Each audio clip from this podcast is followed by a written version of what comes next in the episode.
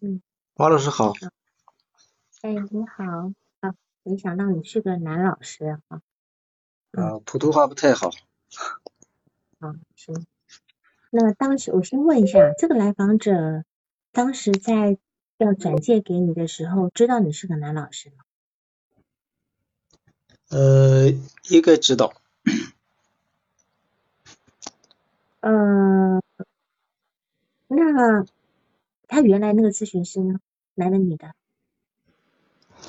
他原来没有咨询，就是你不是他就是转介过来的吗？啊，转介但是没有咨询，就是他直接呃，就等于直接拒绝，然后就也不是拒绝，他就是呃综合考虑，互相就是达成一个方案，然后就是到这边咨询。是，我说原来那个没有咨询的那个老师是男的女的？男的。也是男的。对。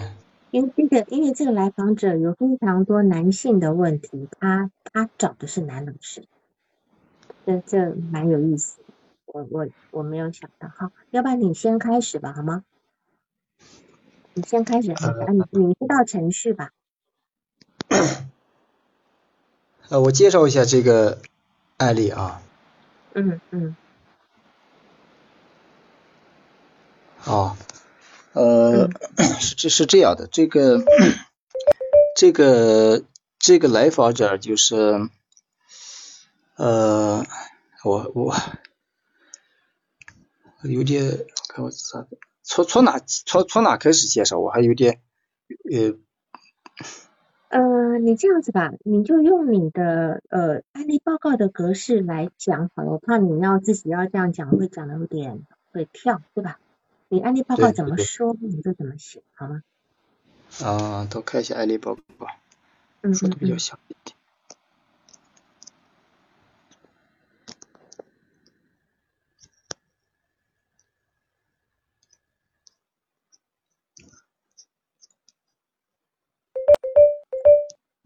下周是呃元月二号啊，应该我们如果没有问题的话，是正常进行哈。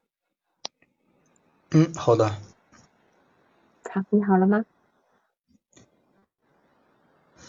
呃，稍等一下，这个咋不会用？发过这个格式，发到哪去了？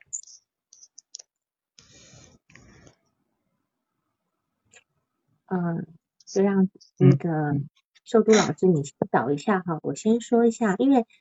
我今天定的那个题目叫做叫做观什么得以观世界吧哈，观内在得以观世界。因为这个案例呢是一个四十二岁的中年男性，那么其实我们人到中年会有很多问题的，有关自我的以观世界啊。那么我们到了中年会有非常多的问题，通常我们在心境上会有很大的改变。那么你的改变，如果调整的好的话呢，可能你接下来的几十年的日子你会过得很好，会比可能你的前四十年会过得更好。那这个时候是我们人生在做第三次的转变的一个机会。我们人第一次的自我的一个要这个要做自我的第一个阶段，第二个阶段分别是什么时候？你们知道吗？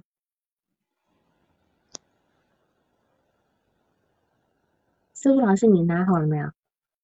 啊，好了，我准备好了。啊，好，那那那你先开始吧，你先开始。嗯。因为我想说大家在等呢。嗯。好的，我介绍我我介绍一下这个来访者的呃基础资料。他现在已经是 男性，四十二岁。呃，他现在有一份稳定的工作，呃，父母双全，呃，有一个儿子和一个女儿，呃，妻子也也也在，然后。他有一个 姐姐和父亲是患有这个遗传性的这个侏儒症，但是他的父亲基本呃看不出来，看不出来这个这这个侏儒症的这个特性。呃，这是他的基本资料，他的这个来访的原因就是呃希望希望就是他就是遇到一些困惑，就是呃也了解了一些这个。心理心理学的知识，他他他说的这个来访的原因就是希望这个得到个人的成长。嗯嗯嗯嗯嗯。然后第一次我见到他的时候，就是感觉他这个这个就是比较比较消瘦，然后呃没有精神，呃有一种。有一种有一种无力感，呃，他之前也没有接受过这个心理治疗，呃，但是他有这个有有有一些慢性疾病，就是身体他有他有遗传到侏儒症吗？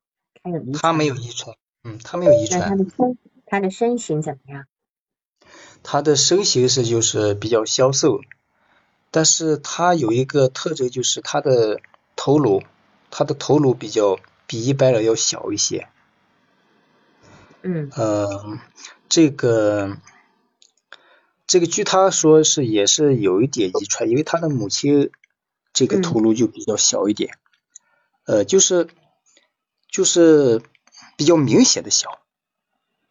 是你一眼就看出来了是吧？哎，对对，就是比正常人明显的小一点，就是这种。好。然后他的这个身体，他一直强调他这个身体，呃，有这个慢性疾病，呃，就是就是男男性的这个比较就是遗精的这个这个病症，就是折磨的他就是很痛苦，呃，然后他说他现在就是最近。他因为现在已经四十二岁了，最近的这个三年左右，他感觉呃，他感觉还可以，就是精神状态有点恢复了。就是他因为一直在治疗，然后最近的这三年左右，呃，精神状态有所恢复，但是也一直在治疗，还是没有治好。你 你讲的，你讲的那个呃，就是状态恢复是指他的那个遗精吗？呃，还是指什还是指他的肠胃的问题？是哪一个部分恢复了？他的精神状态，他就是他说的就是啊，他的那个他说就是这个包括遗精，包括这个呃嗯，因为这个治疗这个疾病而导致的呃他的肠胃病也好，这个呃情绪不高，这个情绪抑郁也好。呃，最终的他就是认为就是呃影响最大的就是导致他的这个精神状态不太好，就是没有没有精力。嗯嗯，好，刚才有人在问，这是腿毛小姐是吧？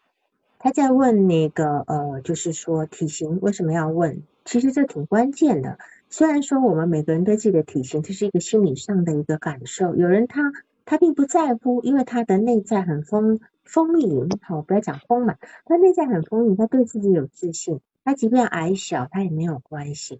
但这来访者，我们知道他本身是一个比较自卑的人，加上他父亲有一个侏儒的遗传，然后他如果又过分的瘦小的话，他一定会影响到他的内，影响他的自信，这是一定会的。所以我会去问这个部分。嗯，那个多多老师，你继续好吗？嗯，好的，呃。就是因为他这个现在的这个状态，精神状态，他就是有感觉身体的疾病，然后最终影响到他的精神状态，所以他就是感觉现在他的精神状态恢复了一些，嗯，所以他他最终关心的、在意的还是他的这个呃，就是精神状态，呃，所以他感觉他现在精神状态好一点了，所以就想。想有所改变，呃，所以就就就就就就就找到了这个这个我们这边来咨询。嗯好。然后他的，我再说一下他的这个，嗯，成长史吧。嗯。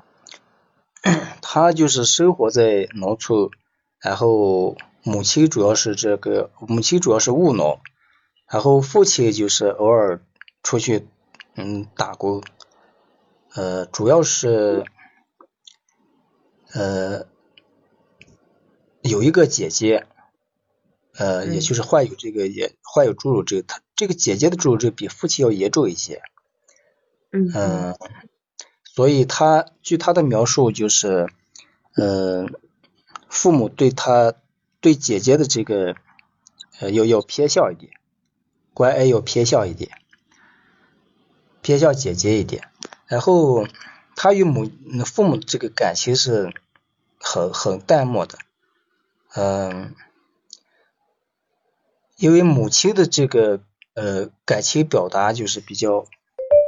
比较含蓄，或者就是，据他来说，就是感觉就是基本没有没有一些感情的交流。然后父亲的话，就是与他一直呃一直存在就是斗争关系，呃，尤其是父亲的这个语言暴力，呃，对他进行一些嗯羞辱、讽刺呀，这些嘲笑呀，这些否定。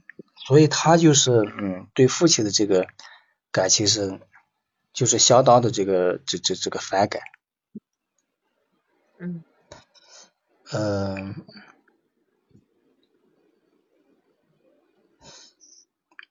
主要的这个成长经历就是这样，他也没有没有太复杂的成长经历，就就就也比较简单，就主要就这些。你把你的报告都说了吧，好吗？比如说他之前的读书什么时候开始不好？呃，粗茶淡饭说身体疾病需要找医生治疗，没错，我们心理咨询只能够治疗心理问题，但是有非常多属于身心症的问题，属于身心症的问题，比如说疾病心理学，还有叫做疾病的希望哈，还有一本书叫生命的重建，这几本书。都是在讲我们身心、我们的生理跟心理的影响。就是说，在 WHO，它其实已经已经理定非常多的身心疾病，呃，什么高血压、糖尿病，已经其实除了他的那个呃，就是生活习惯不好之外，心理的压力大也会造成的。好，你继续好吗？嗯，好的。呃。他的这个人际关系也也比较简单一点。他小时候学习还可以，学习啊，这个在学校的表现还是实际挺不错的。呃，学习、体育，包括这个呃与这个同学啊、老师的关系都还可以。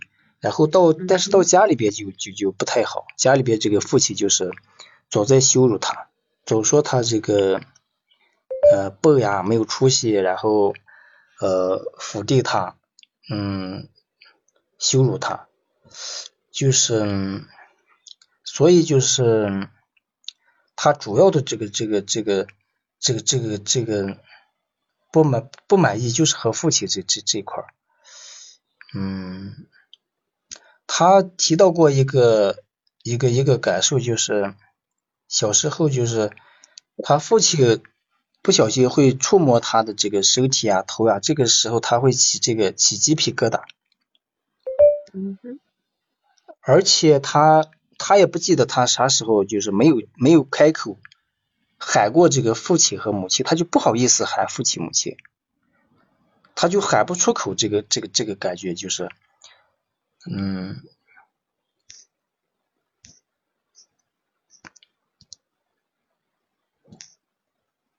所以这个就是到了大概到了初中二年级以后，就是初三的前前半段吧，他这个呃学习状况就是就就就就下降了，包括这个身体状况就是完全直线下降，呃一直到后来就是再没有好过。嗯。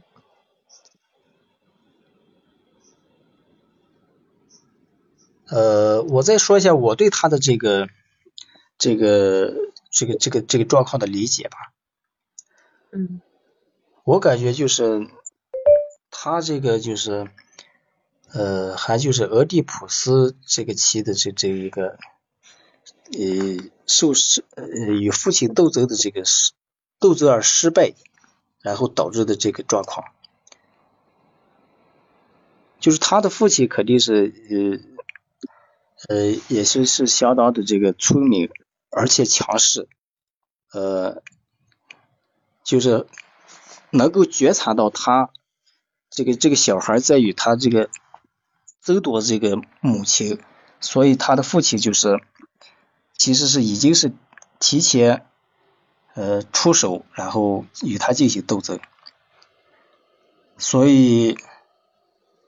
他就是不但有这个自恋的受伤，而且就是有这个这个俄狄浦斯期被压抑与控制，然后然后就导致他这个到了青春期以后就呃就就有了这个释放的机会，所以就导致了他这个呃手淫也罢，遗精也罢不能控制。我是这样分析的。好，还有你还有需要补充的吗？呃，要么先王老师先说吧，我。好好行。嗯。要不然我先说吧，有不不有需要你补充，我再问你哈。好。嗯，好的。因为我我先说一下那刚刚那三本书嘛，最早呢那本书叫做《疾病的希望》。后来那本《疾病的希望》呢，可能重新翻翻了，重新翻了，后来改成叫《生命的重建》，啊《生命的重建》。这本这《疾病的希望》其实很早了，大概已经到目前为止应该有五六十年了，五六十年前的时候，德国人他所写的一本书。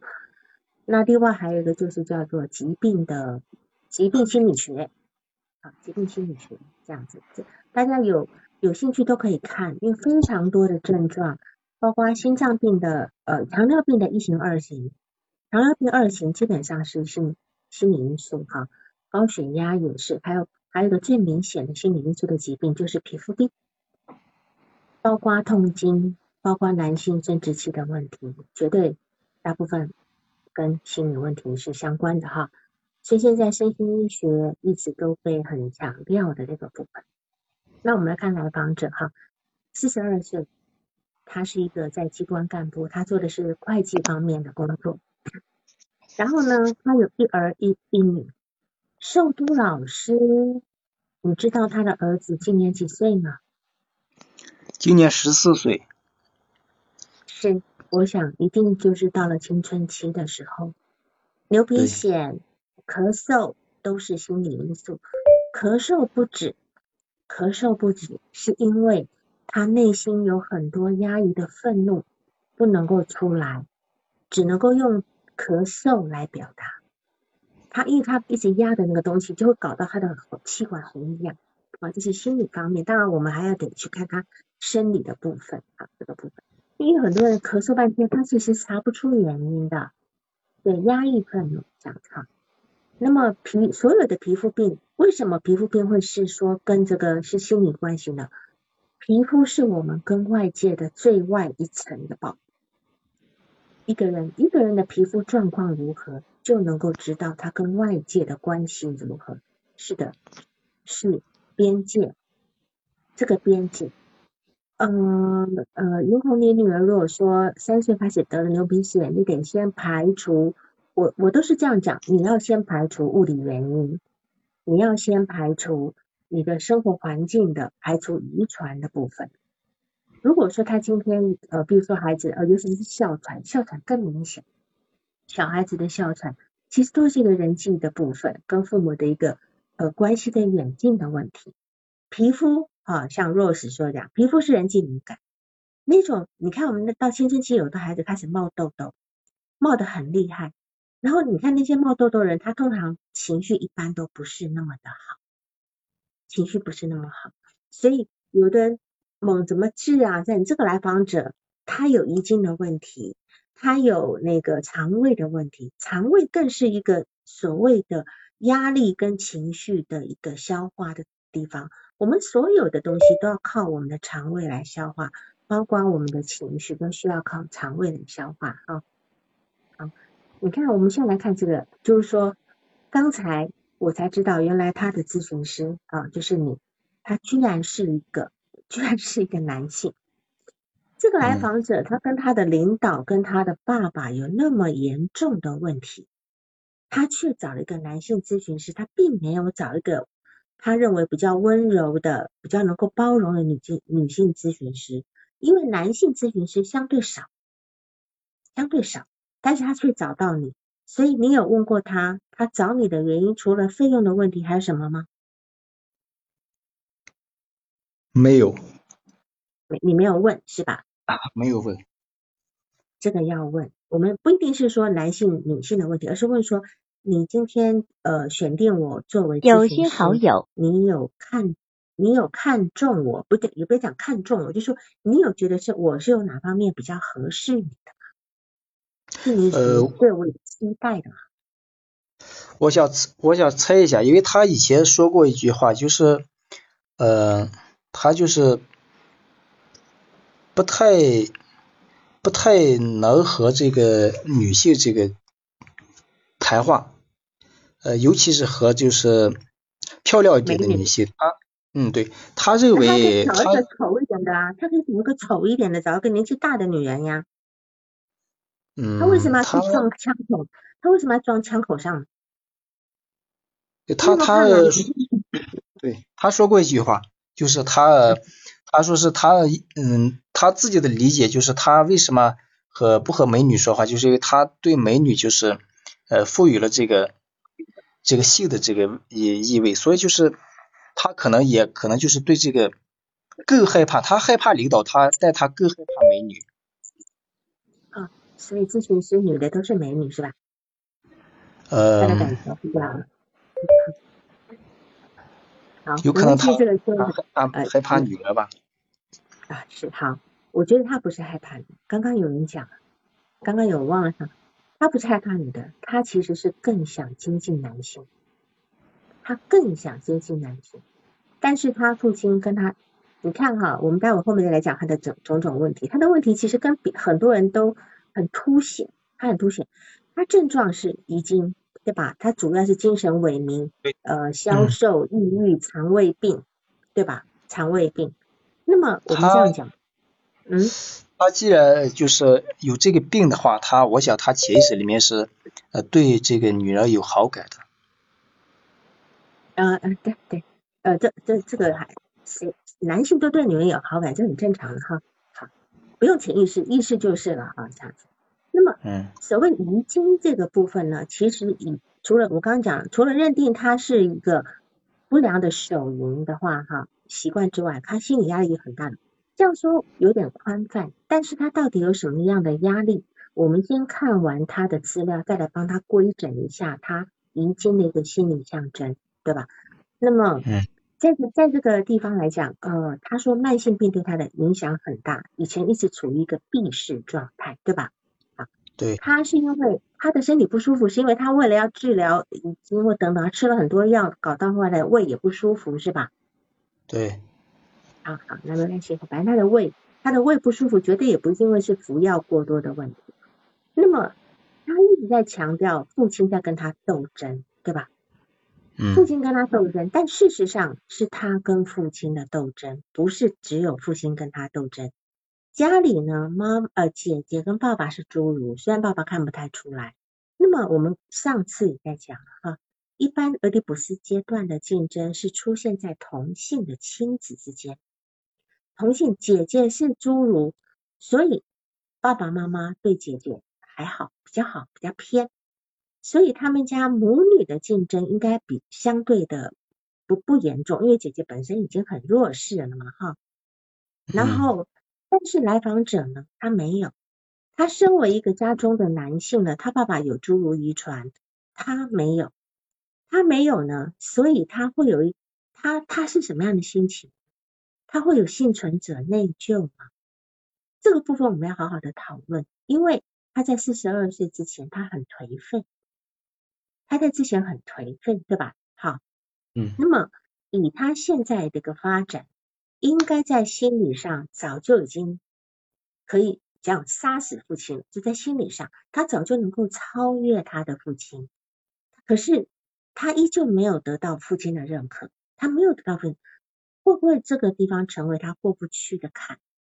他原先就想要就此一生算了，好，迈不过去的俄狄浦斯情节。那么不管是因为阉割焦虑，还是愧疚感，还是所谓的幸存幸存者焦虑，他让自己很消沉，直到了中年，对吧？这个人生第三次的自我意识的喷发，刚才很多人回答了，第一个是刚预期，第二个是青春期，第三个就是中年的部分，所以有叫做中年危机嘛。那么你刚才说了，他的儿子十四岁，一个叫做中年期，中年碰到青春期，就是蛮惨烈的哈。就是他的儿子十四岁，我们要注意一个问题，为什么他现在子？当然你说他情绪好一点，他愿意来，那情绪好他也可以，因为他在关注心理学，他也可以自我疗愈啊。那正常他应该在之前就该来，对吧？那么我觉得他的理由是，他不想再这样活着。他想真正活一次，为什么会这样呢？因为他儿子十四岁了，他的儿子到了青春期，到了他当年开始颓废的年龄了。他是初三毕业以后，到了高中，整个一落千丈，对吧？嗯。啊，高初三之前都很好，所以他儿子已经到了他当年的这个关键时期了。突然在这个点，他意识到了自己不应该这样子，至少为了孩子。对。都是讲的周年效应，这就是个周年效应哈。那么，所以在这边来讲，我觉得碰到很多中年男人呢，我都会给一些，就是嗯，怎么讲？他其实面临的一个青春期的另一种面相。有一本书叫《次第花开》，我不知道你们大家看过没有？是一个西西藏的一个智者写的，叫西阿荣博堪布啊，这个我不太念得来。他认为说。我们之所以感受不到生命的喜悦，并不是因为我们有什么错误，而是我们的眼睛跟心灵被遮蔽住了。对，次第化开这本书很棒的哈。我们其实没有办法看到生命丰盈的一面，我们每个人都有生命丰盈的一面，但是你到底被什么给遮住了？你比如说，我讲一个小故事嘛，就是有一次爱因斯坦呢，他被请去参加一个一个灌溉云集的一个一个盛会。主持人在介绍他，希望他讲话哈，对，介绍他，然后就呃告诉他，就是呃就告诉大家说，哎呀，这个我们我们来我们来请一个呃为我们世人揭开了这个宇宙神秘面纱的一个科学家，对吧？哈，好，然后呢，这个爱因斯坦听到他的介绍以后呢，他就很谦虚的说，他说。他说：“我觉得没有什么东西是遮住这个宇宙，也没有什么东西是遮住自己的。我只是揭开了遮蔽自己的眼睛跟心灵而已。我揭开了自己的眼睛跟心灵以后，我就能够看得到宇宙的奥秘。所以事实上，他讲的那句话，其实就告诉我们，其实存在就是合理，对吧？我们只要摒弃那些先入为主的观念。但是来访者他的先入为主的观念。”呃，先入为为主的观念非常非常的明显，他非常就是呃，以他这个我不知道他的那些投射的状态是到什么时候才慢慢慢慢的一个呃改变的哈。我们来看他的一个事例，譬如说呃，他总觉得不敢跟人家打招呼，怕别人笑他，对吧？哈，然后呢，他的父亲从小对他语言暴力，他们家非常的情感冷漠。他的父亲总是否定否定他，挖苦他，讽刺他，嘲笑羞辱他。好了，这个地方是很糟糕的一个养成经验哈。他父亲是一个侏儒，虽然从外表不一定看得出来，但是我相信他的父亲内在一定有那种相对自卑的、有过度补偿的可能，对吧？那么由父亲的状态来看。我们我们会猜想到，他面对一个健康的儿子，心里面有嫉妒吗？对吧？是否在方方，而且他妈妈是正常的哈，他是否在方方面面想要竞跟儿子竞争比较？他不愿意承认自己有缺陷，他反而用高压的态度来打压贬低自己的儿子，是吧？好，呃，而是你比较矮，比较矮小，就是那个状态哈。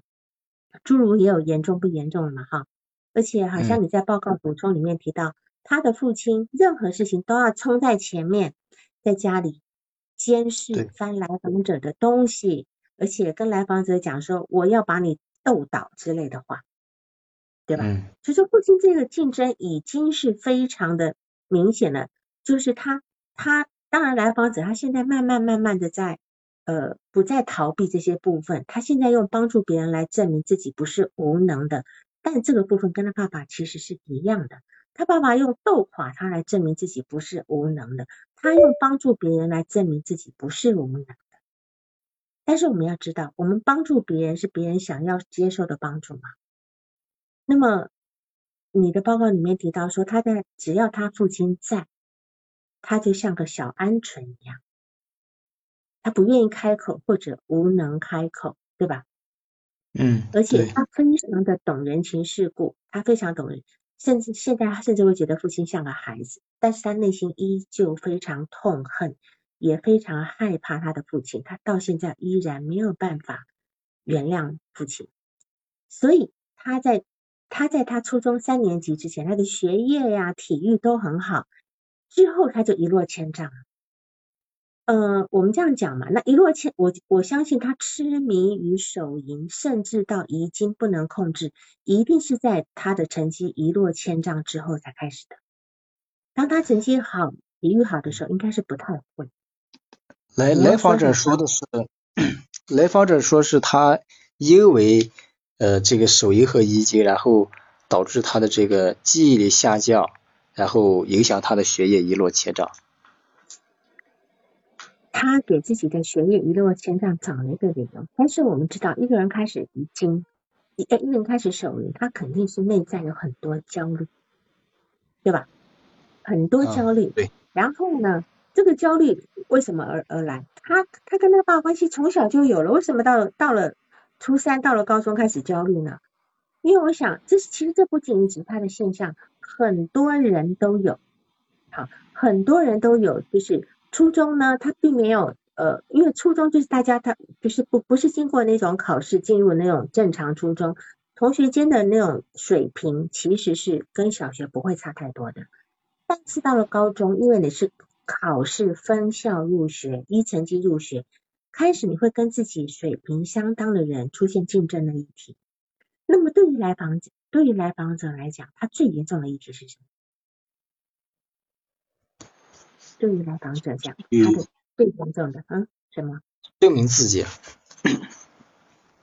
竞争议题，他通过竞争证明自己，是吧？因为他爸爸把他拉在一个竞争线上，所以对于来访者，竞争的议题是最凸显的。所以他到了高中，明显的跟一个自己水平差不多的这些同学在一起的时候，他一定面临很严重的一个竞争的一个压力。在竞争不利的情况之下。他开始有压力，他越是有压力，他开始利用，我们用 S Y 是吧？哈，是用 S Y 吗？S Y 来代替哈，用 S Y 来来来呃呃化解压力。那么这个一个这个这个东西叫做恶性循环之后呢，他的成绩一落千丈，就如同他在父亲面前无能开口一样，可能他的问题从高中就开始了，用各种 S Y 跟各种黄色书判来安抚自己。上周我说过了，这不是这不是 S Y，这是自救，这是一种自救。在面对父亲、面对学业竞争那么严重挫败的情况之下，他只能够用性来感受自己的力量，来化解挫败感。那么，如果他在初中之前，他的呃体育呀、学习都很好的情况之下，他会这样吗？他不应该不会。我们有很多那种成瘾的问题，呃，S Y 成瘾的，网络成瘾的，游戏成瘾的，这些心理机制都一样。所谓上瘾是什么？所谓上瘾，只是因为自己不能够为自己而活了，自己的自我的力量不足以支撑自体，才会用外界的事物来帮助自己。否则，谁会愿意被某一种瘾给操控？对吧？我们除了自己没办法，我们只好借助外面的东西。那你一旦借助它、依赖它，你就成瘾了呀。所以父母老是以为说，哎呀，这个孩子迷迷迷上游戏了，他并不知道这个孩子在迷上游戏之前就已经不行了，他才会去找，他才会找游戏，他才会在网络上。所以这个是一个先后次序的问题，很多家长是不了解的哈。好，那么他还有一个很有意思的一个部分，就是说他不敢主动开口跟亲戚长辈问候，他怕他怕人家不理他而丢人，所以他跟重要的他人的关系都非常的的一个淡漠。好，而且啊，这个现象我相信很多人都有，对吧？啊，我我们现在来还原还原一下这一类人的场景，他不他。不主动跟别人打招呼，是担心对对方不理自己而丢人，对吧？但这个时候，那个人是故意不理他，还是没注意到？你们觉得？他如果跟人家亲亲在一起，你你觉得人家是故意不理他，还是还是还是别人没注意到？没注意到。正正常是没注意到，对吧？嗯。正常是没注意到，这是第一个问题。第二个问题。他在打招呼的时候是很爽朗的叫人，还是很内向的喊一声，念弱弱的喊一声？我相信又是很弱弱的喊一声，因为一般来说，大声爽朗叫人的人不会有心理问题，估计都是小心翼翼、很内向叫人，这样对方其实是很容易没有注意到你的，这是很平常。那么我我记得我自己在初中的时候。所有人都说我啊很高冷啊，不跟别人打招呼啊。其实我都有打招呼的。我我我我跟人家打招呼，我是会微笑，我会我会觉得我的微笑已经笑到那个耳朵边上了。可是旁人眼你会觉得我连动都没动一下。那因为这是我自己觉得我已经很夸张的打招呼，这是这是一种什么叫做自恋的端着？我自恋的端着，对吧？我我觉得我已经笑了哈，我怕我。嗯，破坏形象呀，等等啊，对吧？自以为是，对自己，我以为我自以为是的大小，但实际上我没有，所以别人没有意识到，所以别人会觉得你，你好像很很高冷，都不跟人家打招呼。那但是别人根本意识不到你那个部分。那么如果说假设我们这两个都成立，第一个是别人没注意到，第二个他很动作很轻小，呃，自呃就是小心翼翼的，那么。既然这样，别人都没有注意到他，那他为什么要丢脸？请问他为什么要丢脸？既然别人都没注意到你打招呼，那我等于就是做了一个无用的动作，为什么他要丢脸？因为他有这种体验，就是被被父亲的这个羞辱的这个体验。是是，您讲的很快，我们中间跳过一个，就是说。他会觉得有人在看到，而且那个人会笑，对吗？他会认为一定有一个人看到我在做一件很蠢的事情，然后那个人会笑我。嗯，所以我如果我跟他工作，我会这样问，我就是让刚那样的节奏过来。既然他都没有看到了，你为什么会觉得丢脸？他会讲说，那有些人会看到呀。我说那个人会笑你是吗？我会这样步骤一个一个来，对吧？哈，好，那么他不是，这不是他的超我看到，是他内化的一个随时随地会监视他、耻笑他的课题。他内心有这么一个人，就是他爸爸，他内化到心里，这个人是随时随地在嘲笑他的、监视他的，只要他做了一些事情，是吧？他无所逃于天地之间。所以他跟任何人的关系都很淡漠，但凡有关系就可能被耻笑，没有关系他可以让自己自在一点。所以我会在这个地方去跟他工作。然后呢，他说他小时候被父亲不小心摸到头会起鸡皮疙瘩。呃，幻化的旁观者其实已经内化到心里去了。本来那个旁观者是他爸爸，他爸爸总是站在嘲笑的位置上。他内化了一个嘲笑的一个客体，成为他自己内在的一个超我也好，什么也好，但是这是一个内在的一个评价，他对他自己的评价。好，然后呢，他爸爸爸摸他，他会起鸡皮疙瘩。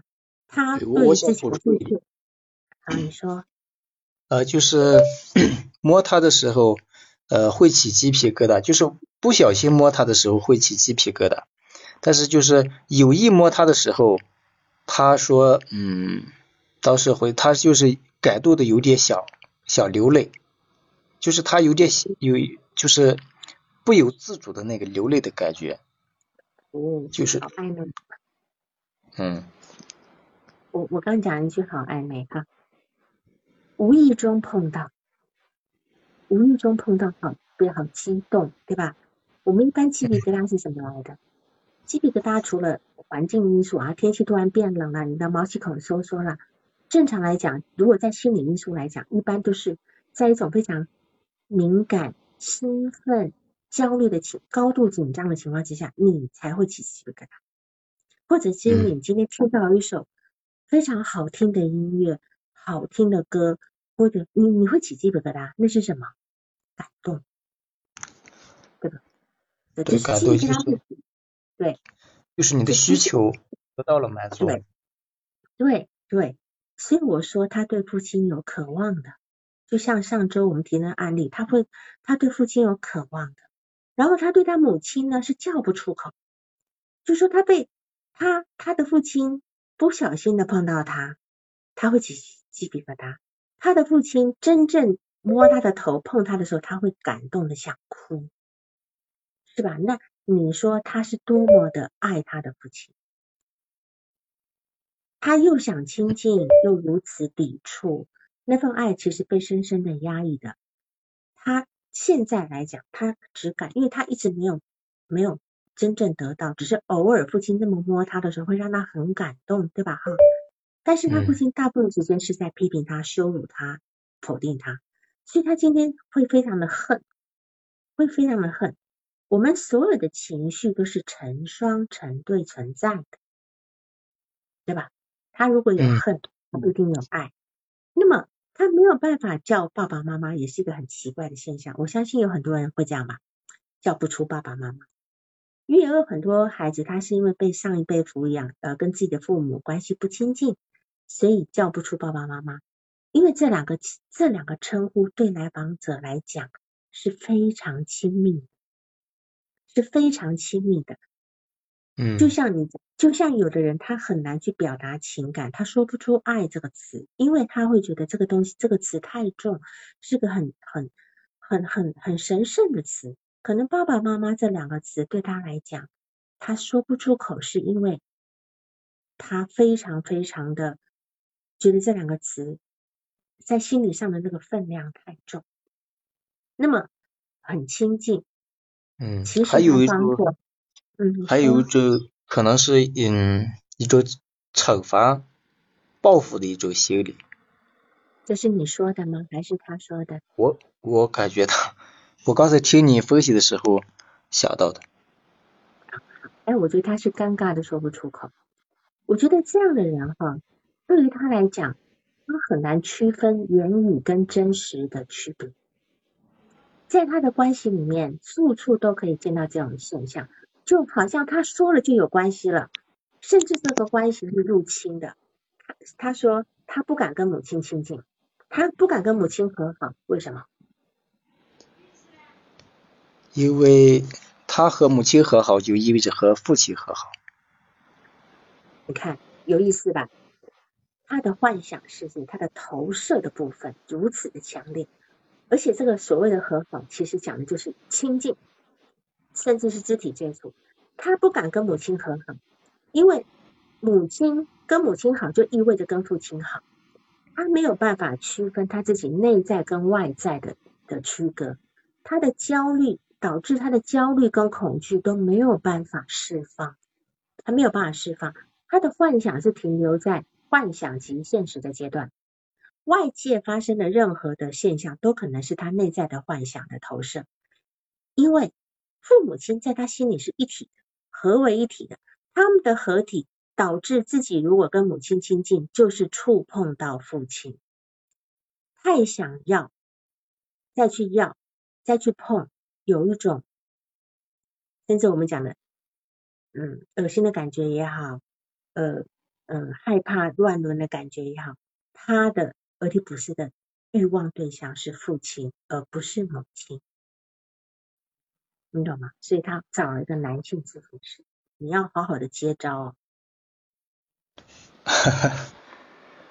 啊。然后接下来你会知道这个非常惨烈的部分要发生的哈。好，然后他在工作里面呢，他跟老板刚开始是非常融洽的，但是他后期总会被老板抛弃，然后呢会当替罪羊。嗯，对的，他是父性的俄狄浦斯情节。嗯，这这个 Tracy，他是父性的俄狄浦斯情节。所谓父性俄狄浦斯情节，就是说他并他的欲望对象并不是对异性父母，而是对同性父母。他是对同性父母的俄狄浦斯情节，他渴望的那个对象是是是爸爸，而不是妈妈。但是他那个他的那个遗精和这个手淫的对象应该是女性。是，这个不搭嘎。你有问过他？呃，这个不搭嘎，这个已经这个跟他的性取向没有关系，你懂吗？嗯。这个这个他的欲望对象，就是俄狄浦斯的欲望对象，就像有很多女孩子，她欲望对象是母亲，她照样结婚生子，她爱的是男人，没有问题的，没有问题的啊，这不是这不是一个性取向的问题。那我们再来讲，就是他的。啊，我们讲梅尔罗斯那部片子，你们看过了吗？就是那个卷福演的梅尔罗斯，他的他也是跟父亲的关系，好像只有四集，就是在英剧里面，这是一个非常强烈的片子，非常强烈的片子。包括呃那部呃西班牙那个国宝导演叫做什么的，像小曼，他他拍了一部自传性的片子，在去年的奥斯卡还得到了一个。呃，最佳的那个什么奖，大概荣誉吧，就是那种特别的一个奖项。那那部电影叫做《黑暗荣耀》，叫《黑暗荣耀》，不是那个韩剧那个。他拍那个《黑暗》，就讲他自传性，他小时候跟他父亲的一些关呃等等之类的。好好。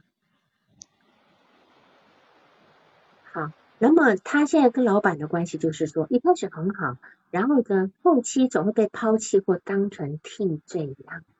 啊，对，痛苦荣耀，痛苦黑黑暗荣耀是韩剧，痛痛苦荣耀，痛苦荣耀，黑暗荣耀是是那个那个女主角那个就是复仇那个被霸凌复仇那个真实事件的哈，痛苦荣耀，痛苦，就说这个这个呃这个。这个导演呢，他是他的荣耀都来自于他成长中的痛苦升华起来的，升华起来。那个片子也非常棒，得到这个最佳影片啊，得到这。我觉得呢，他的职场状况，他说他他到新单位开始会积极融入，可是，一段哦对，阿莫多瓦对，他他那个导演叫阿莫多瓦，他的所有片子都非常棒哈，就是这个呃这个。来访者他到新单位团体后会很融入，可是适应以后呢，他就回到像原生家庭一样，开始压抑、沉默，就不讲，就就变得，然后跟可能跟老板也很远，然后也也跟也也不讨老板喜欢啊等等之类的，可能老板也开始批评他等等哈，就是反就是重复了在家里的状况，他的家他的职场状况呢，一直是在重复原生家庭的模式，职场里就是领导。不管男领导、女领导，他可能都有情节，就是他的投射非常的严重，导致了他跟领导之间的彼此的关系。刚才有人讲到投射性认同，对吧？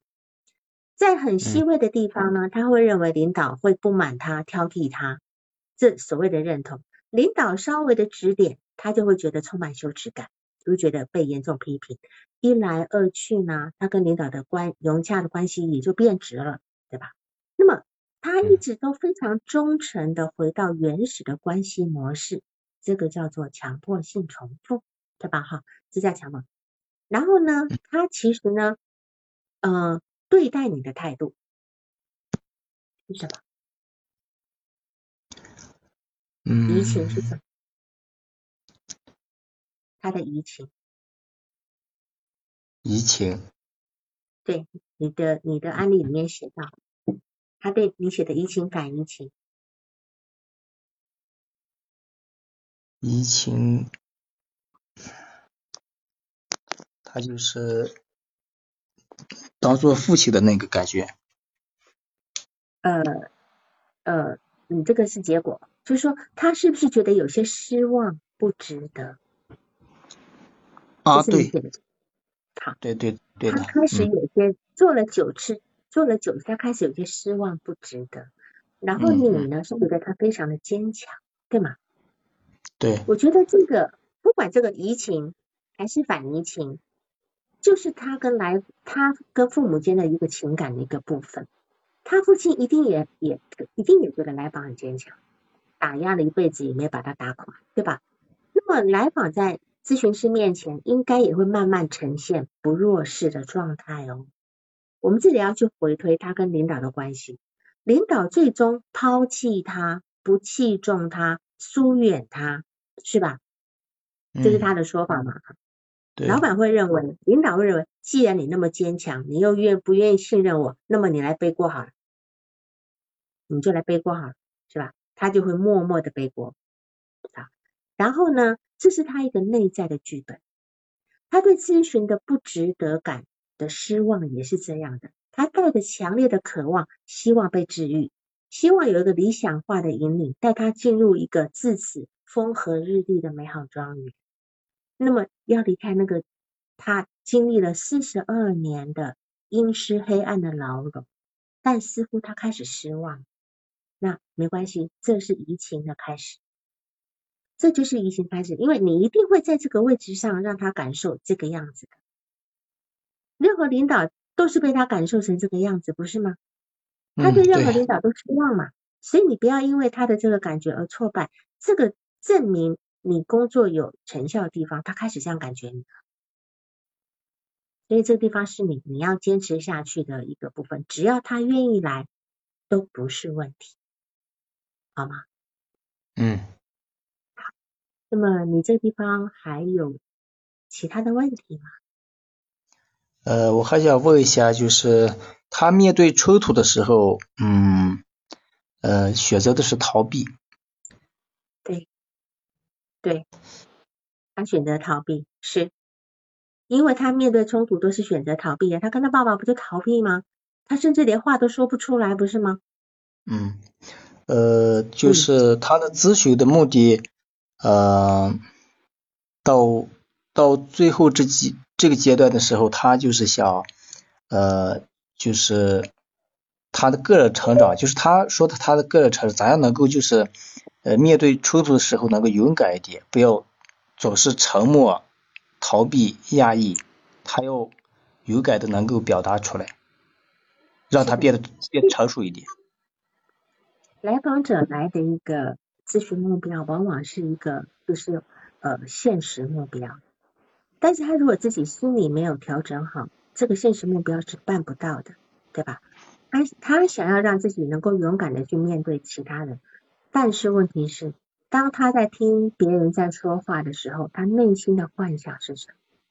他投射太厉害，他很容易觉得别人在批评他，或许别人只是在跟他讨论事情。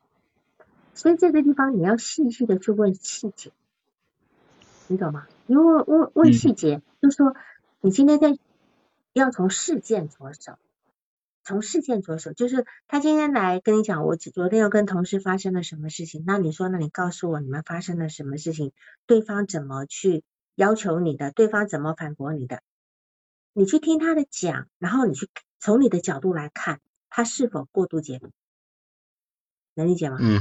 你不能只是听他说哦，那个人在反对我等等的，那你你可能听他把事情的原委说出来，你要做他的第三只眼睛啊，让他去知道这个地方其实是怎样，那个地方其实是怎样，然后帮他还原这个事件的真实面貌，因为他一直在过度投射的状态里面，他永远看不清楚。你你理解吗？你现在就要去让让他把这个真实的世界，虽然无所谓的真实世界，但是我们只能够尽可能的用我们的眼光去平衡他那一份很偏执的状态。啊，对，嗯，他可能 就是嗯嗯，就是就是比较混乱。是是，这些都是你现在要做的。你现在就帮他做，这是属于我们共心智化的过程。你你听他去讲，他是生活事件，而且要很细致、很细致的去问。我们要把他的这个整个生活事件，在我们的脑子里面整个还原起来，整个场景还原。对我我也尝试过，呃，尝试过就是嗯，不停的问他这些细节，然后嗯，我我就感觉他好像就是嗯。不耐烦，甚至呃忘记了，甚至就是好像嗯对我有一些呃微词，就是你就是感觉你你你你好像哎只能就是你你只有这点本事了吗？他可能就是有有这些。他就是这样子呀，因为他把你想成是一个那个就是那个呃什么呃就是好孙悟空好了，那个金箍棒。那个一一一挥就能帮他解决问题。你要你会觉得你要问我那么多吗？这些我都已经知道，你还跟我讨论这些东西干嘛？对吧？他认为你可以一下子就给他一个解决方法，你告诉我我该怎么做，我该你给我一个办法就好了，我不要听那么多，这很正常，因为他会这样贬低你呀，他肯定要贬低你的。但这个地方你要告诉他，我一定要跟你讨论。你要你要很坚，你要很坚定的讨论他的不耐烦等等的，有个可能呢，因为他内心并不是不知道，他今天不愿意去讨论那个细节，因为为什么他被他被捞起那个细节的时候，当一个人在诉说细节的时候，可能真相就已经出来了，对吗？你懂我意思吗？嗯嗯，我懂。就嗯，当在当，因为他。对一件事情有很多的情绪，他的脑子里面只剩下那些情绪，他觉得愤怒啊，你在欺压我呀，呃，你在坑我呀，嗯，就就一直在这个几几几个信念上面在打。可是你让他真正开始进入一个细节说的时候，他开始在说的时候，才发觉这里也没什么坑的，那里也没什么了，你懂吗？就是嗯，一个人能够语言化的时候，表示他这个心智功能是开始启动的。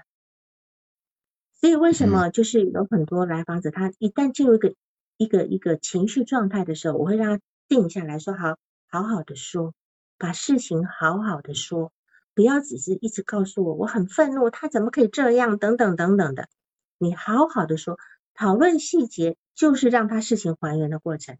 有时候有些来访者会认为他讲完其实自己就知道了，不用我们来说什么，能理解吗？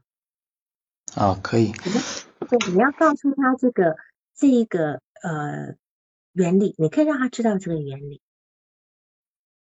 然后他就能够慢慢的去从这个这个呃语言的表达，因为语言的表达一定要是一个逻辑化的表达。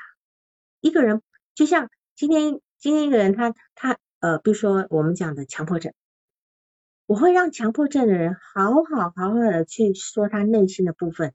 到最后，他总是一直洗手，一直洗手，或者是他今天看到什么事情，开始就进入了强迫行为。好，我就你慢慢说，慢慢说，慢慢说，因为他的强迫强迫症的过程是跳跃的，思维是跳跃，因为他有一种恐惧跟失控感，直接跳到最后的强迫行为。但是怎么会失控呢？好，比如说我举举一个例子哈，举个例子，我一个来访，他是没有办法碰到。呃，比如说他今天在今天在家里，他在关关一扇柜子的门，突然有个人家人开了另外一个房间的门，同时他关房间的门，他关柜子的门，对方开房间的门就不行了，就不行了，他开始就会一直要对方再关再关，一直关到我们两个不同为止，就是一直关几几百遍的这么关，一直关到好像感觉上哈，我这这两扇门不是同时关。他为什么要这么做？他为什么要这么做？他自己不知道为什么，他只他感受到恐惧，他感受到恐惧，他一直得这么做。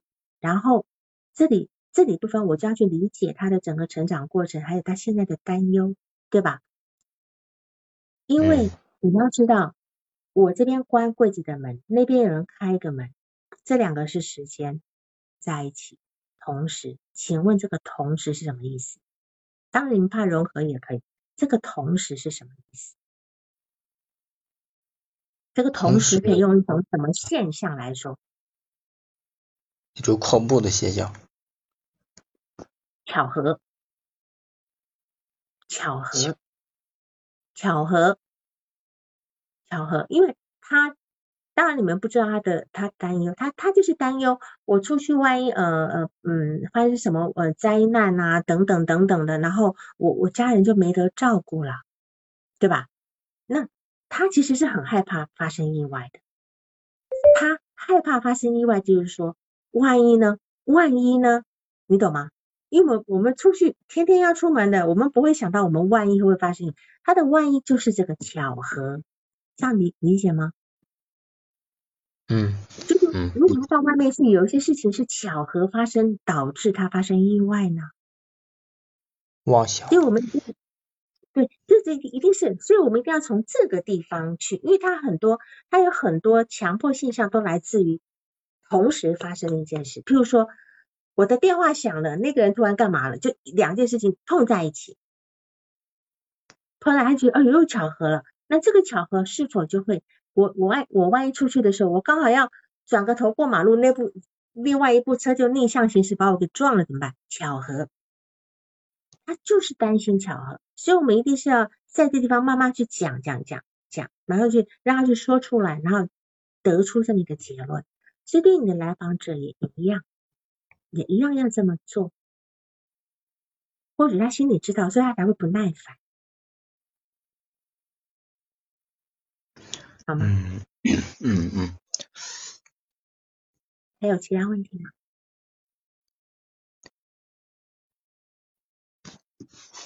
没有，没有了。好，我们刚刚要讲到遗精的问题，遗精的心理心理关键，对吧？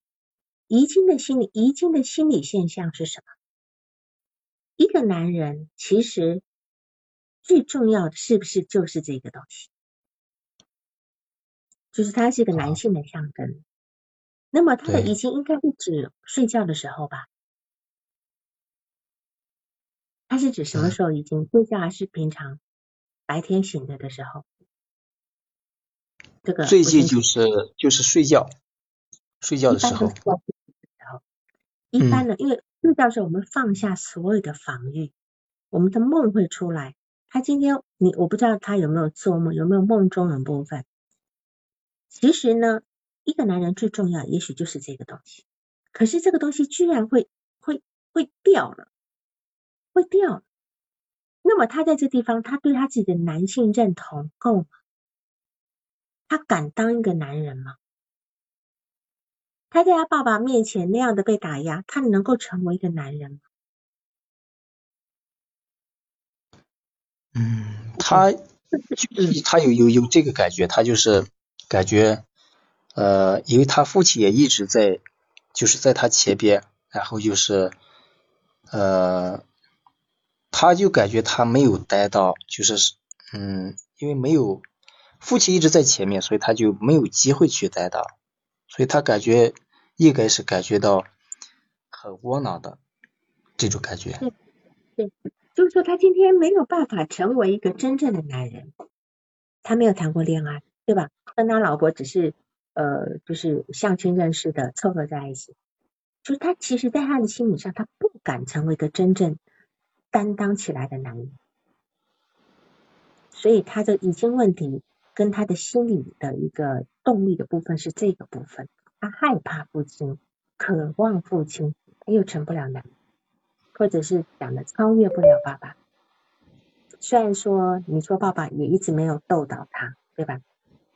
所以他现在其实是在解决这个问题，因为他的儿子十四岁了，他必须在在自己的儿子面前真正要成为一个男人，然后成成为他儿子的一个好榜样。他现在可能就是 不知道咋样做一个好榜样，到底是像他父亲一样呢，还是呃，然后像他呃，就是和他的父亲相反，向儿子这个呃投降、屈服。其实呢，你这样讲的都是一个两极化的。没有谁要跟谁去服从或投降，他只要是对自己有自信，内在做自己就好。他做他自己想做的，说他能说的话就好了。去切割这个部分，他并不一定要去打败他爸爸，他其实不需要打打打败，他爸早就已经超越不了他，对吧？他就是还是就是比较矛盾，他就是可能就是还是走不出他父亲那个阴影。对呀，所以他找了你这个爸爸呀，你们在这里要工作呀，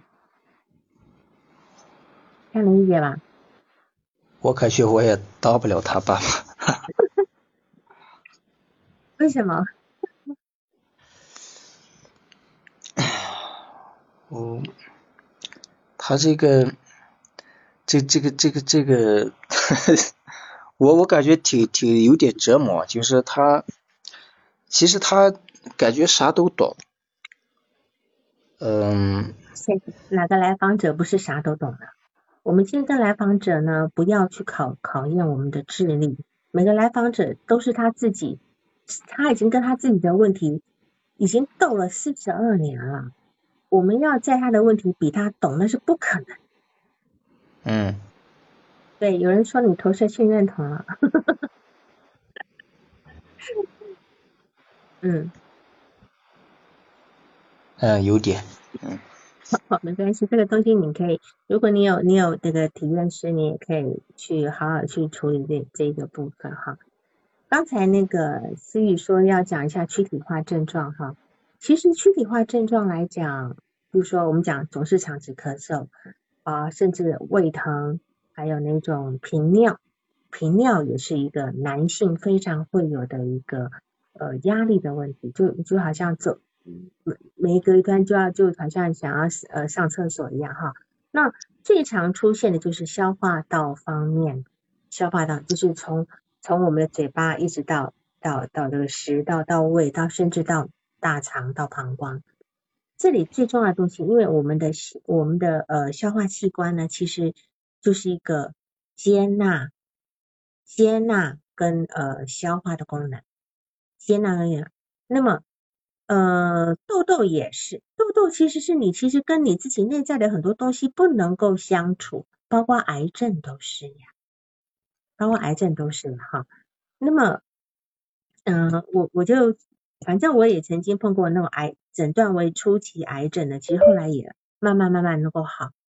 哦，拉肚子那更明显了，我非常我碰到非常多青春期的孩子来的咨询的原因就是拉肚子，还有呕吐，还有呕吐，就是呕吐跟拉肚子都是一样，都是你不能够消化的东西被你排出去了，被你排出去，因为因为我们的胃的基本功能就是要接受，我们接受一些外来的事情。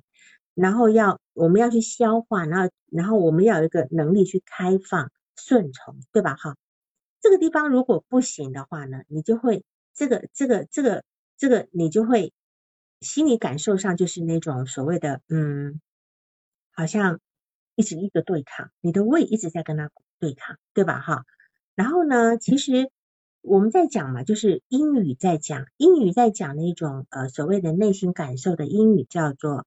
Gus feeling，对吧？Gus feeling，Gus feeling，Gus 是指胃，直接翻译这个词叫胃的感受，胃的感受。可是它其实这个词的俗语指的就是我们内心的各种感受。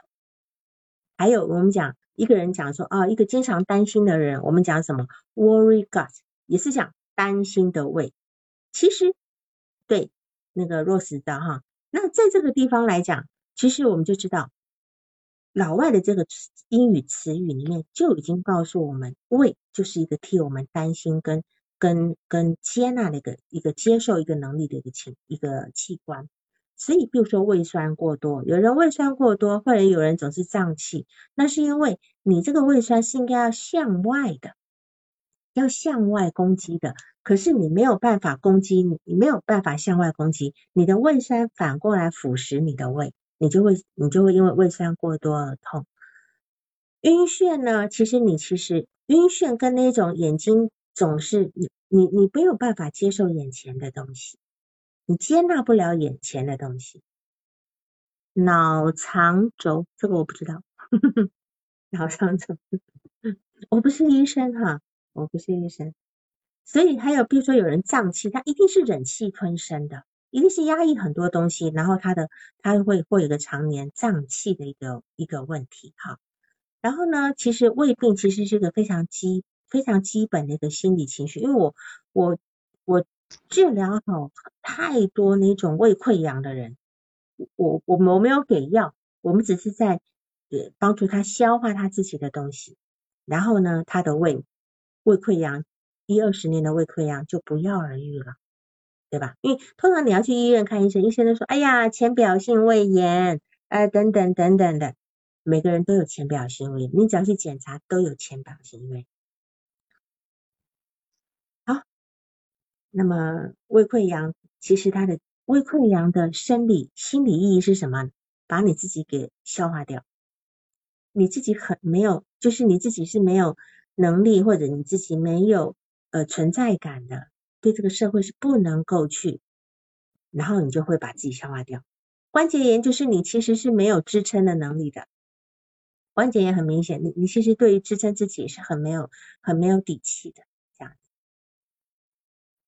糖尿病二型的人就是要太多，要太多，你的企图心太大，你要太多，你得到的东西不如你自己内在的呃那个叫做呃渴求这样子。